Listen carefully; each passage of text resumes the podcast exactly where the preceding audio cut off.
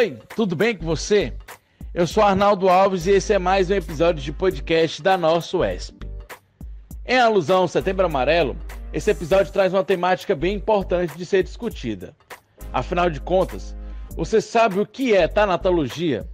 Se você ainda não sabe ou busca mais informações sobre esse tema, vai ficar por dentro de tudo que envolve estudos científicos sobre a morte, suas causas e fenômenos a partir do nosso episódio de podcast. Para conversar com a gente sobre isso, nós vamos falar com a especialista em tanatologia, Patrícia Moreira. Mas antes, vamos ouvir o relato da egressa da UESP, Valdete Maria da Silva, que passou por um período delicado de sua vida lidando com duas mortes. Olá, meu nome é Valdete, é, eu sou aluna egressa do curso de Pedagogia da UESP e da pós-graduação em Supervisão Escolar também da UESP. Estou aqui hoje para falar um pouco de um assunto meio dolorido, mas necessário que a gente discuta, necessário que a gente conheça que foram os meus processos de luto. Né? É, em 2013, eu perdi o meu marido para um AVC. Foi uma morte súbita, muito rápida, e eu, eu estava apenas com três anos de casamento. E foi uma foi um luto muito dolorido, porque era difícil eu, eu aceitar que no auge da minha felicidade, no auge do meu grande momento, eu, eu perco o marido dessa forma tão inesperada, tão estúpida. E foi muito difícil para eu elaborar o luto. Né?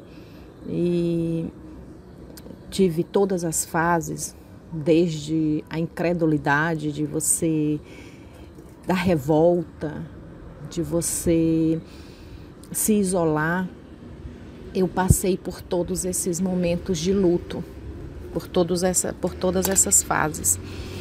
Quando, um ano depois, quando eu compreendi que sozinha eu não conseguia ajuda, é, sozinha eu não conseguia sair daquele processo. Foi aí onde eu procurei ajuda de uma psicóloga que me ajudou a entender esse meu processo de perda. O fato é que um ano e meio depois da morte do meu marido, é, veio a, a morte do meu filho mais velho por suicídio. É, foi uma. Entrei de novo em crise, né? fui para o fundo do poço de novo. Dessa vez, do luto do meu filho foi um processo um pouco diferente do processo do meu marido. Primeiro, porque eu estava fortalecida pelas terapias que eu, que eu tinha feito, né? Então, eu, eu já estava sabendo lidar melhor com o processo de perda. No entanto, é um baque muito grande perder um filho, é uma dor muito grande é um, desespero muito grande. Mas eu estava mais forte. É, eu já conseguia entender algumas coisas, né? Algumas fases do luto eu já não passei, como por exemplo a revolta, né? E, e eu busquei em Deus essa fortaleza, essa é, é, tentar entender a vida, né? Eu tinha tantos porquês que eu não conseguia resposta. Eu não conseguia né, entender o porquê. E aí foi aí onde eu desisti de entender o porquê. É, eu passei a, a, a, entender que, e a acreditar no que a palavra de Deus dizia, de, diz, é, de uma morada celestial, de uma vida após morte, aqui terrena, existe algo após é, é, essa vida aqui, esse, esse espaço aqui. E aí eu passei a acreditar fielmente nisso. Isso me ajudou a superar. E eu me lembro de um livro que eu li do Padre Fábio de Mello. Tempos de Espera. Foi um livro que me ajudou bastante. Me ajudou a entender é, essa, os ciclos da vida. A nossa vida é formada por ciclos. Basta a gente olhar a natureza. Tem a primavera, tem o verão, tem o outono. É, nós, nós fazemos parte desse complexo da natureza. Nós, nós somos parte disso tudo, desse conjunto. Então, é natural que a nossa vida também seja de ciclos. E eu passei a compreender isso. E eu passei a entender que cada ciclo desse ele precisa ser bem vivido. E para a gente iniciar um novo ciclo, a gente precisa fechar o ciclo anterior. E o luto é justamente isso. O luto é você saber o momento que você precisa fechar esse ciclo para você iniciar um outro ciclo. Acredito também que nós somos projetos de Deus e como projetos de Deus nós somos projetos únicos, individuais, né? Mas para viver em coletividade. Mas como projeto único, eu preciso continuar com minha vida. Eu preciso continuar com o meu projeto de vida. Né? E aí foi que todo esse entendimento me fez elaborar o luto e me fez superar é, essas perdas tão significativas que eu passei em minha vida. Né? E, e é interessante como as pessoas, é, é, as pessoas sabem ser cruéis. Né? Em algumas visitas, algumas colegas diziam assim: Ué, mas nem parece que você perdeu um filho. Você não está. Você não está desesperada. Aí eu digo: Não, não estou. É, é, passei pela tristeza da perda, sim, mas eu elaborei bem o meu luto. Eu compreendi esse processo. Né? E eu estou dando sequência ao meu novo ciclo de vida agora sem o meu filho. Né? E as pessoas não conseguem compreender quando você elabora esse luto. Né? E, e eu, eu para sobreviver, foi uma questão de sobrevivência, é, eu precisei ir atrás. No meu primeiro luto, com o meu marido, eu tive noites de insônia e chegou um momento de, de tamanha dor, de tamanha incompreensão, que eu não aceitava aquele momento, eu negava a, aquele momento, que eu chegou um, chegou um momento que eu disse assim, pronto, aqui é o meu limite de sofrimento. Não dá mais. Daqui eu não suporto mais. Ou eu procuro ajuda, ou eu não consigo mais sair daqui. E aí foi aí onde eu fui procurar ajuda. E eu acho que a gente precisa ter essa lucidez. A gente precisa ter essa lucidez. E aí também é, é, essa ajuda profissional me ajudou a compreender que o tamanho do sofrimento ele não tem nada a ver com o tamanho do amor que a gente tem pela pessoa que partiu. Uma coisa não tem nada a ver com a outra. Então, o que, que, as, o que, que as pessoas esperavam de mim? Eu perdi um marido, eu perdi um filho. Então, eu esperava que eu tivesse a vida toda chorando no fundo de um poço.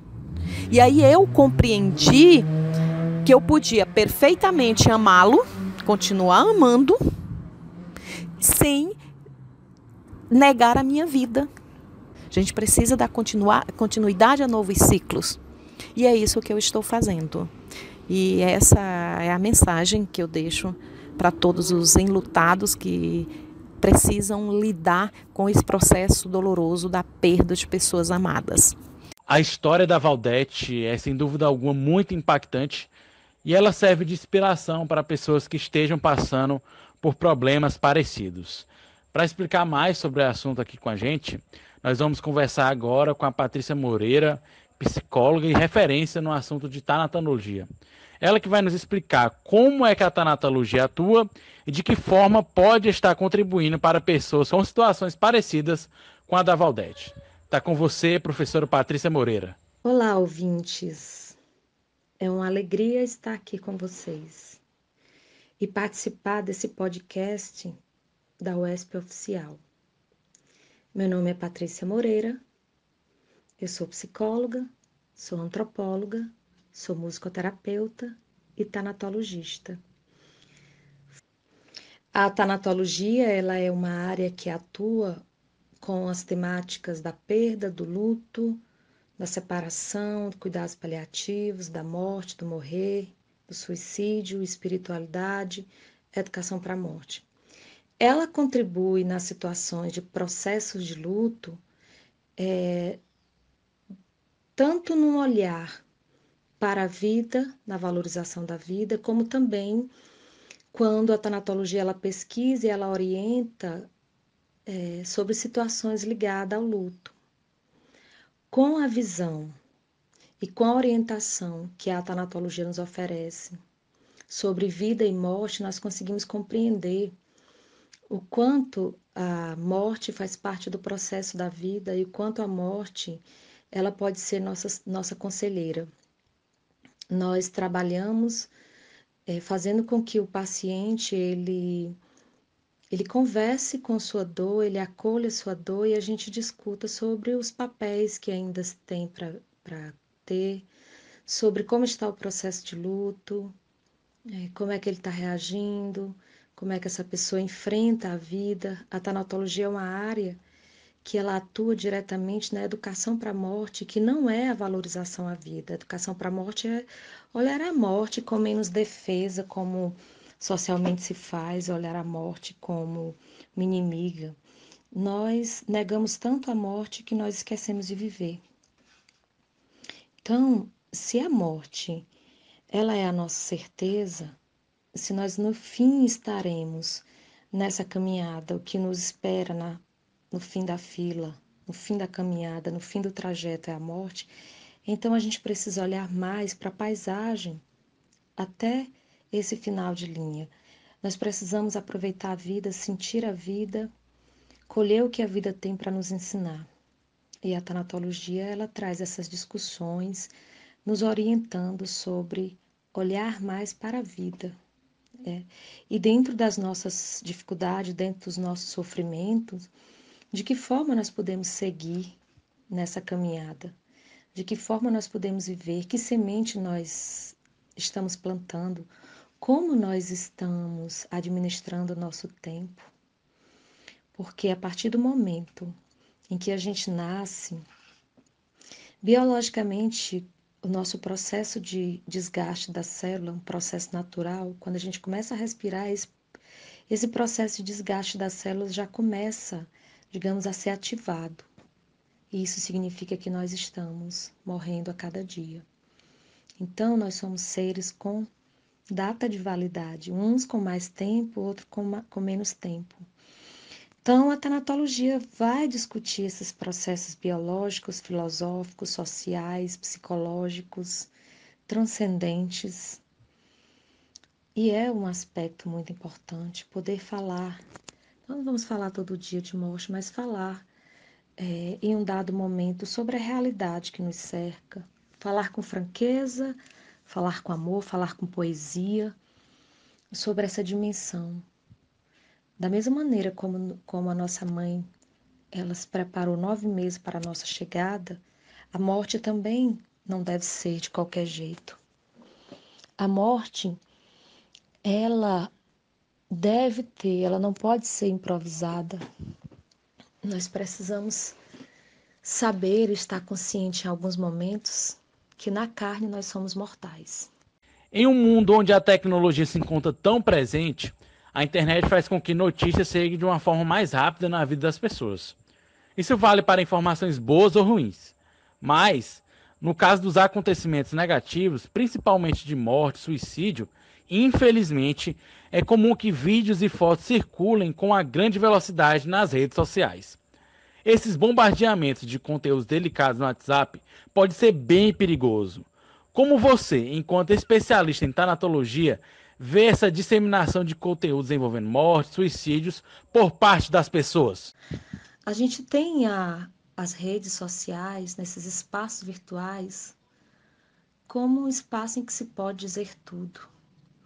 Um espaço de expressão de emoções, um espaço de protesto, um espaço de divulgação de trabalhos belíssimos, um ponto de contato, é, dentre outros aspectos que a vida virtual nos oferece, unindo pessoas. Porém, esse, essa terra, esse espaço virtual, ele ainda é um espaço novo em que nós estamos aprendendo a lidar. Nós ainda não temos a net etiqueta. Nós ainda não temos é, um processo educativo e cultural para vivenciar é, nesse tipo de espaço. E aí, infelizmente, junto com os nossos processos culturais, né, na vida real, na vida material, infelizmente nós temos esse, essa, esse outro lado, essa outra face da moeda em que muita gente não pensa no impacto que essas imagens podem causar no outro.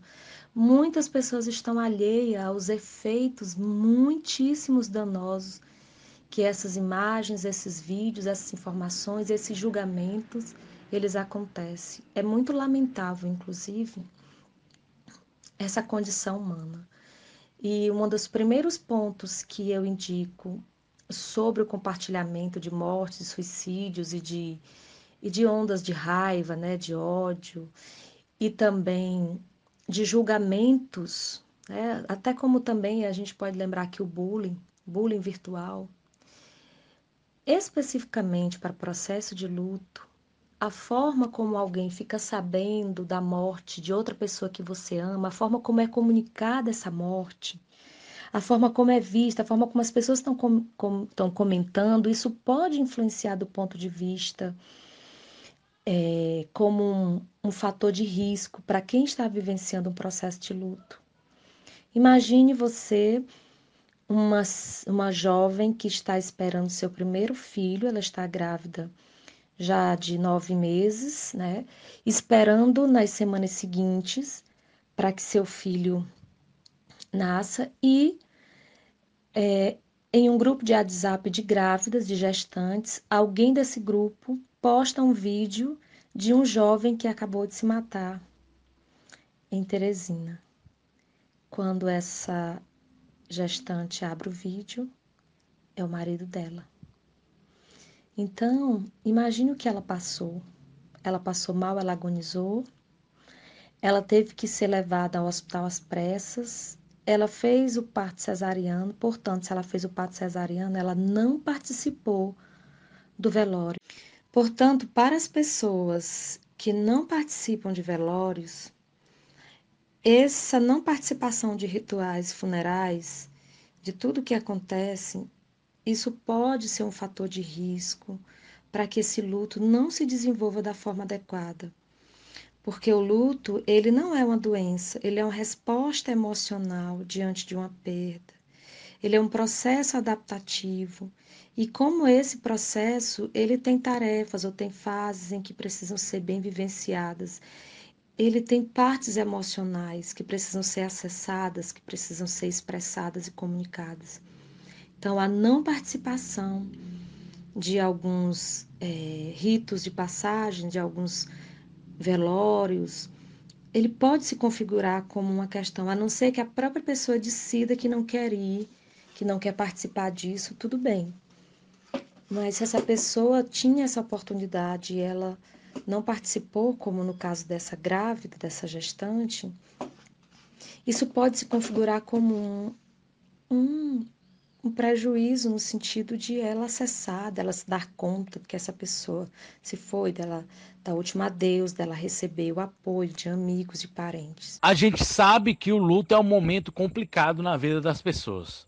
Normalmente vem acompanhado de sensações negativas. Talvez alguém que esteja escutando o nosso podcast nesse momento passe por uma questão pessoal parecida com essa.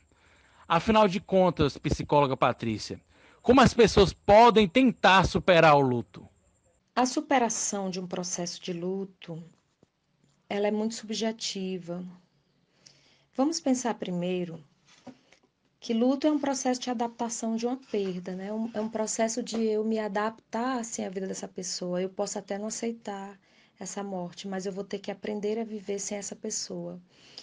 E esse não é um caminho simples. Isso depende de como eu enfrento perdas, a visão de homem de mundo que eu tenho, se eu tenho alguma religião ou se eu tenho alguma transcendência espiritual, se eu vivo a vida ou se eu passo pela vida, né? Se eu apenas sigo o fluxo da vida. Isso depende da minha personalidade, de como está minha saúde mental. Depende ainda de como foi o tipo de morte, as circunstâncias da morte, a fase de desenvolvimento, porque quando é uma criança se tem um certo conceito. Ah, essa criança tinha tanto uma vida pela frente. Quando é adolescente também, quando é adulto, mas quando é idoso, geralmente, ah, ele já viveu tanto, né? Então, tem muitos aspectos que eles permeiam a como esse processo vai desenvolver e como vai ser superado. É, o que é muito interessante a gente pensar é como essa pessoa tem, como é que é o processo de resiliência dela, quais os recursos internos que ela tem enquanto pessoa, quais as habilidades emocionais que ela tem para que ela passe por esse vale né, de dor, de sofrimento que é o processo de luto.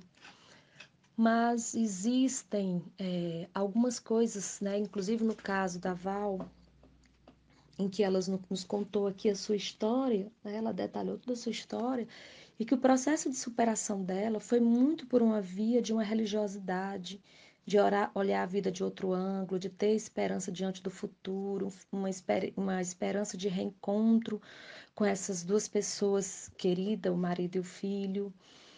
É, e ela passou, ela escolheu olhar a vida e superar e continuar viva, continuar sua tarefa acima de tudo. Então, ela deu um significado para o processo de perda dela, inclusive um processo difícil, porque são, foram duas perdas extremamente significativas. E ela, com muita amorosidade, com muita sabedoria, com muita dedicação ao viver, ela decidiu seguir a vida, então, existem muitas características. Por exemplo, a presença de um transtorno mental grave pode complicar muito esse processo de luto. Essa pessoa tem uma depressão anterior a essa perda, é, como essa notícia foi comunicada, se ela essa pessoa participou ou não, assim, lutado ou enlutada de velórios. O que eu também posso dizer é que quando você sentir que está difícil seguir, busque a ajuda de um profissional especialista em luto, busque a ajuda de um profissional de psicologia para que seja avaliado o seu processo de luto. Por mais que o luto seja um processo adaptativo, mas em algum momento, e dependendo do grau de sofrimento, é muito importante a avaliação de um profissional para saber como é que esse processo está andando, se ele vai se desenvolver de uma forma mais esperada ou se ele precisa de algum trabalho terapêutico para que ele se desenvolva da forma mais saudável, mais esperada possível. Então, além disso, nós podemos contar com a ajuda de amigos, com trabalhos voluntários, com cuidar da natureza, com cuidar de animais de estimação, é, com autocuidado de si, com é, o contemplar a natureza, com que cada um tenha. Muitas pessoas, depois de um processo de perda muito, muito difícil, elas começam a desenvolver e descobrir habilidades de, de cozinhar, de costurar, de cuidar de, de plantas, de cuidar de pessoas, de desenvolver projetos sociais, de estudar, de aprender a tocar um instrumento musical, de estudar línguas, criar um canal né, virtual para se falar do tema, para contar sua história, criar podcast, por exemplo. Existem muitas coisas que devem ser feitas, mas não há regra nem receita. Essa pessoa é ela que pode, a partir de um processo psicoterapêutico, descobrir como uma lagarta que entra no casulo e sai transformada em borboleta. Ah, encerrando aqui as nossas perguntas do podcast, e eu quero que você nos dê algumas dicas para quem deseja saber mais sobre o assunto, né? Podem ser livros, sites, filmes e séries, vídeos ou algo do tipo. Para se saber mais sobre o processo de luto, é importante, eu indico que busquem é, Instagrams de perdas e de luto. Né? Inclusive, eu organizo um chamado Tanatologia no Piauí e será uma, uma honra ter vocês por lá, vocês tirarem dúvidas comigo, vocês me pedirem material, eu envio material para vocês. Tem um livro que eu gosto de recomendar, é um livro simples, eu recomendo ele para a população. O nome, o título desse livro é Conversando sobre o luto, da Maria Aparecida Assis. É, nessa página de tanatologia, nesse Instagram, eu geralmente deixo vídeos e indicações para quem quer conhecer o tema, eu divulgo trabalhos. Mas existe um outro livro, além desse, existem outros livros que as pessoas podem ler sobre o luto, mas eles são bem específicos e aí eu preciso muitas vezes ouvir a história da pessoa, saber mais ou menos o que que ela deseja para para poder recomendar. Tem um livro chamado Vida, Morte e Luto da autora Karina Okajima Fukumitsu. E eu tenho um capítulo nesse livro, é um dos últimos capítulos que eu vou falar justamente de tanatologia e luto. Tem um outro livro chamado Tratado Brasileiro sobre Perdas e Luto, e que eu tenho um capítulo nesse tratado, é, editado pelo professor Franklin Santana Santos. O meu capítulo eu falo sobre a música, a musicoterapia e o processo de luto. Existem outros canais é, que eu posso indicar para vocês, como é, grupos que trabalham especificamente com terapia do luto. Tem um podcast que eu julgo extremamente importante de vocês conhecerem. Ele se chama Se Tem Vida, Tem Jeito. É da professora doutora Karina Okajima Fukumitsu. E nesse podcast ela fala muito sobre vida. A Karina Okajima, ela é uma psicóloga especialista em suicídio, ela é suicidologista, ela atua com isso há muitos anos.